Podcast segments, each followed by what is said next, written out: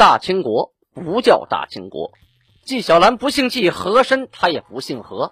孝庄绝对不能叫自己是孝庄，叫声小主那是你信口开河。摆手绢的都是妓女，绝对不是格格。皇上一年只上三天的大朝，太监一辈子别想把圣旨摸。山呼万岁万岁万万岁，在清朝压根儿他就没有过。要了解真正的清朝历史，请听由俊贝勒播讲的《清通鉴》。听众朋友们，大家好，咱们上次讲到崇德元年的七月份，皇太极派阿基格带领部队去侵略明朝，这个事件呢，历史称为阿基格掠明事件。上次讲到阿基格呀，抓了一些名人，押在城里边审问，审问得出啊啊，有的是当兵的，有的是当官的，得出明朝那边呢，老早就做好了。防范的准备，并且啊，得到了当时明朝发的唐报。这唐报啊，就是军队间的公文。唐报具体内容呢，是说呀，让当地的军兵要固守城池啊，等满洲的兵出来的时候，可以出奇招攻击啊，出其不意，攻其不备啊，或击其中，或击其尾，千万别击其头，就是别硬碰硬啊。从中间打，或者从后边偷袭都可以。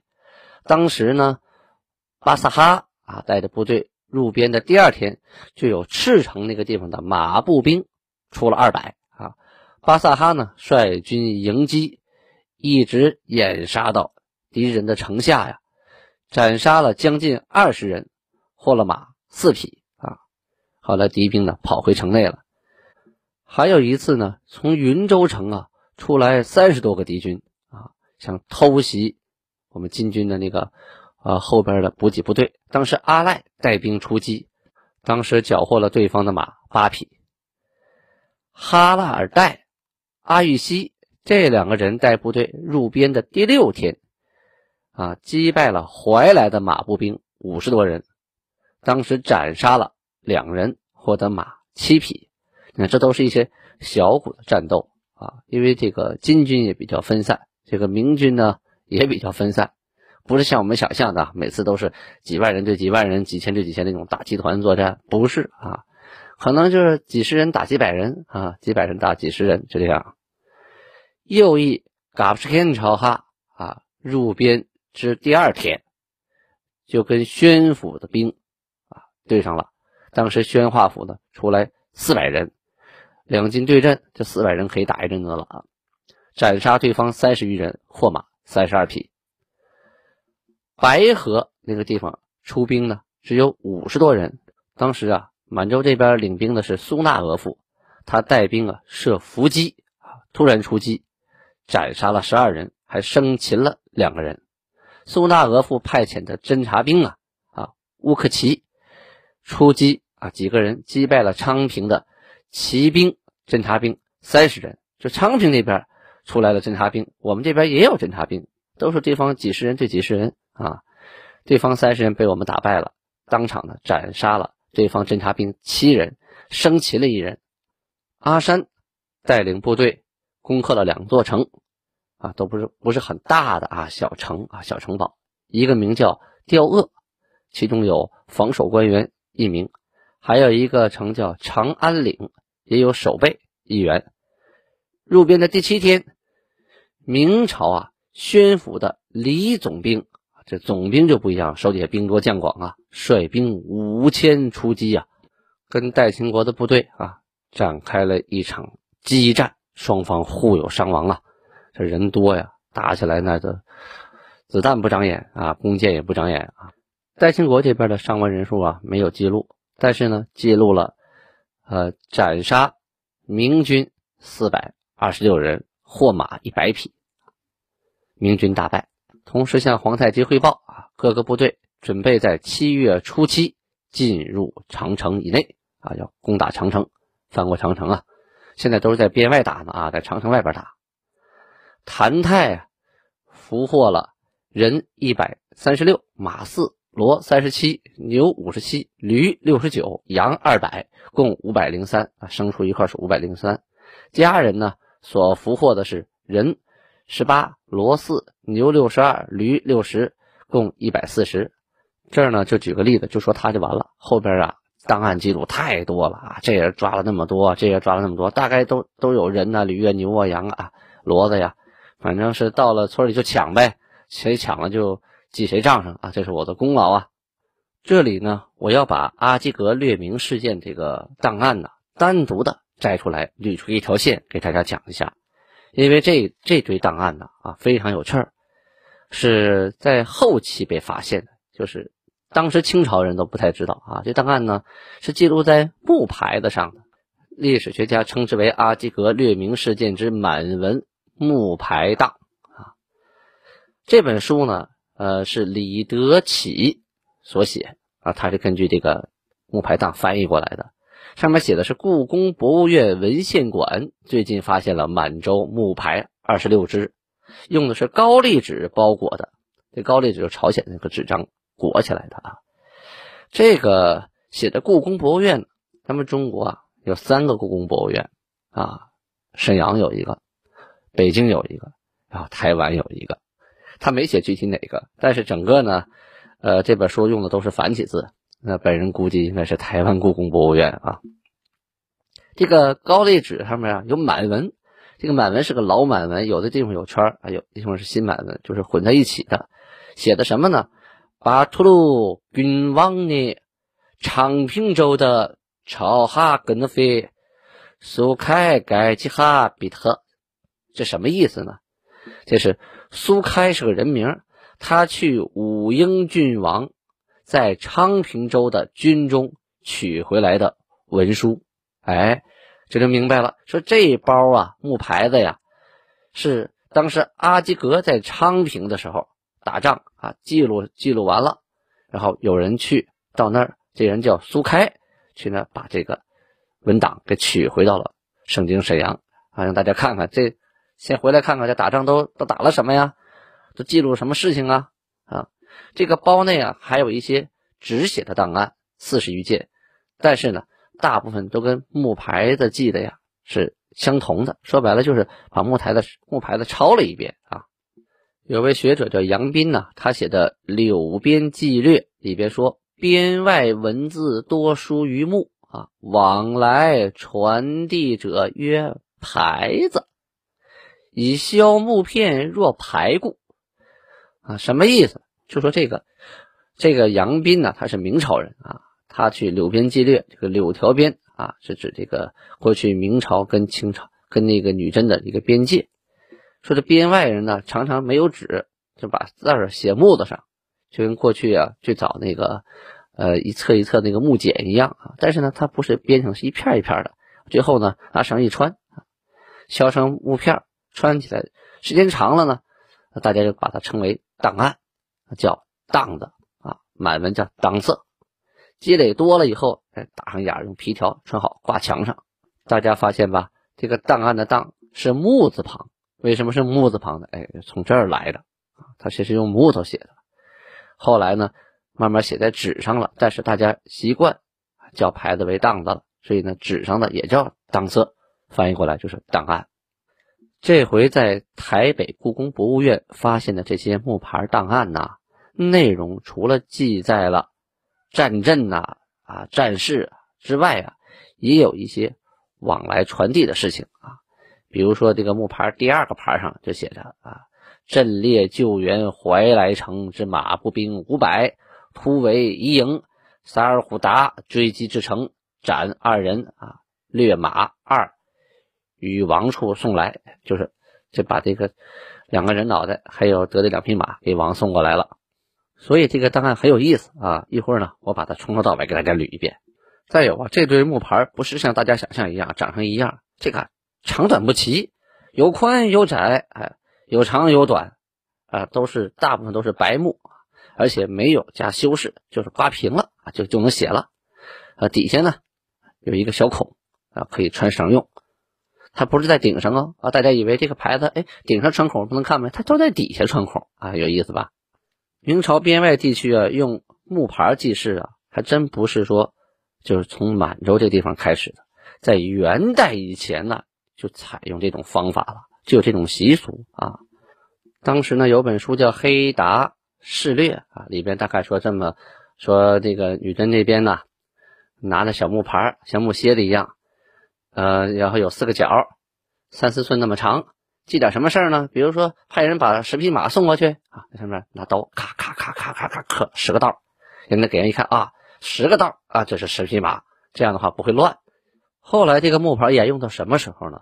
一直沿用到这个清军入关，从顺治二年开始啊，御史叫高去奢，这是个人名啊，他向皇帝请命说呀，让各衙门奏事的时候啊。都写本章，咱们也不缺纸嘛，是吧？不要再用这个木简了，咱们纸张有的是啊，何必舍简求繁呢，是吧？但是呢，这个女真人有着习惯，她不愿意改。呃，后来呢，直到了顺治十年啊，才同意说可以啊，不再用木牌了。但是呢，绿头牌仍然保留，还按旧制，直到清末呀啊，内阁情报啊，还都得有宝牌子。兵部派遣官员呢，也得有传牌子啊，包括你进宫啊，你得有牌子啊。出宫里的人呢，想出宫啊，也得有牌子。这个牌子相当于什么呢？相当于通行证、身份证啊，还有申请证明呃一系列东西相当于令箭一样，一直保持到清末。但是到后期，这牌子已经不是用作记录档案的了我看到过很多。呃，文物的绿头牌，就是说那个牌上面啊，头是刷绿色的漆，上面呢是宫女呀或者太监的记录，他是宫里啊几级几级的太监或者什么什么佣人，负责干什么的？挑水的、做饭的，还是担柴火的啊？而且呢，到后期这个牌子形制啊特别整齐啊，特别规矩，因为它是当证件用的嘛啊，而且都上了漆，白身绿头，而且没有孔啊。与当初那个乱七八糟的就不一样了。再有呢，根据这些档案呢，整理出一个路线图来。这路线图呢，就是，呃，代清国这部队啊，是从大体上是三路啊进攻中原的。这第一路呢，走的是河北的遵化，就现在的清东陵、马兰峪，从那边进来的，然后奔冀州，然后保底，然后到同安、文安，再往南啊。这一路呢就没有骚扰京城啊，都回来以后才打京城的。还有一路啊是从密云啊进入京北京地界，然后占了顺义城，然后继续向北京进发。在北京打一阵子呢，围了一圈，又继续向南啊，直线奔了涿州啊，奔保定那边。还有一路呢，就是阿济格带的这路，再往西啊绕一大圈绕过来的，走的是延延庆。还有昌平这一段，总的来说是大兵三路啊。从昌平打过来之后呢，也是围了京城，围京城打而不过怎么办呢？就继续向南，中间呢还派出一支人马，单独到房山打了一家伙。好，咱们现在呢说第一个牌子上写的什么事儿？写的是两白整蓝，还有蒙古三旗，还有土默特的七旗啊，在进入杂石口这个地方。这个口啊，那就是长城的隘口哈。命令吴拜、乌木都领土默特的步兵，还有苏纳额驸的卡拉沁步兵进攻关口上的驻军敌兵啊，击败敌兵，拿下关口。这第二个木牌上写的是呢，当时有怀来城，怀来就是今天河北啊，现在北京的那个官厅水库。北边有个怀来县城，在那儿出兵啊，有五百人马步兵来解围列阵，后来突围移营。我们这边派的是萨尔虎达，一直追击追到城下啊，斩了两个人，获马两匹，然后给王送过来，就给阿济格送过来。这个怀来城啊，现在如果您到那那个地方玩那个地方现在的景叫卧牛山风景区，还是八一电影制片厂的影视基地。我在那儿拍过好几部戏。那山上啊还有老城墙，但是一半的怀来县城呢已经淹在水库里边了啊，另一半还保留着。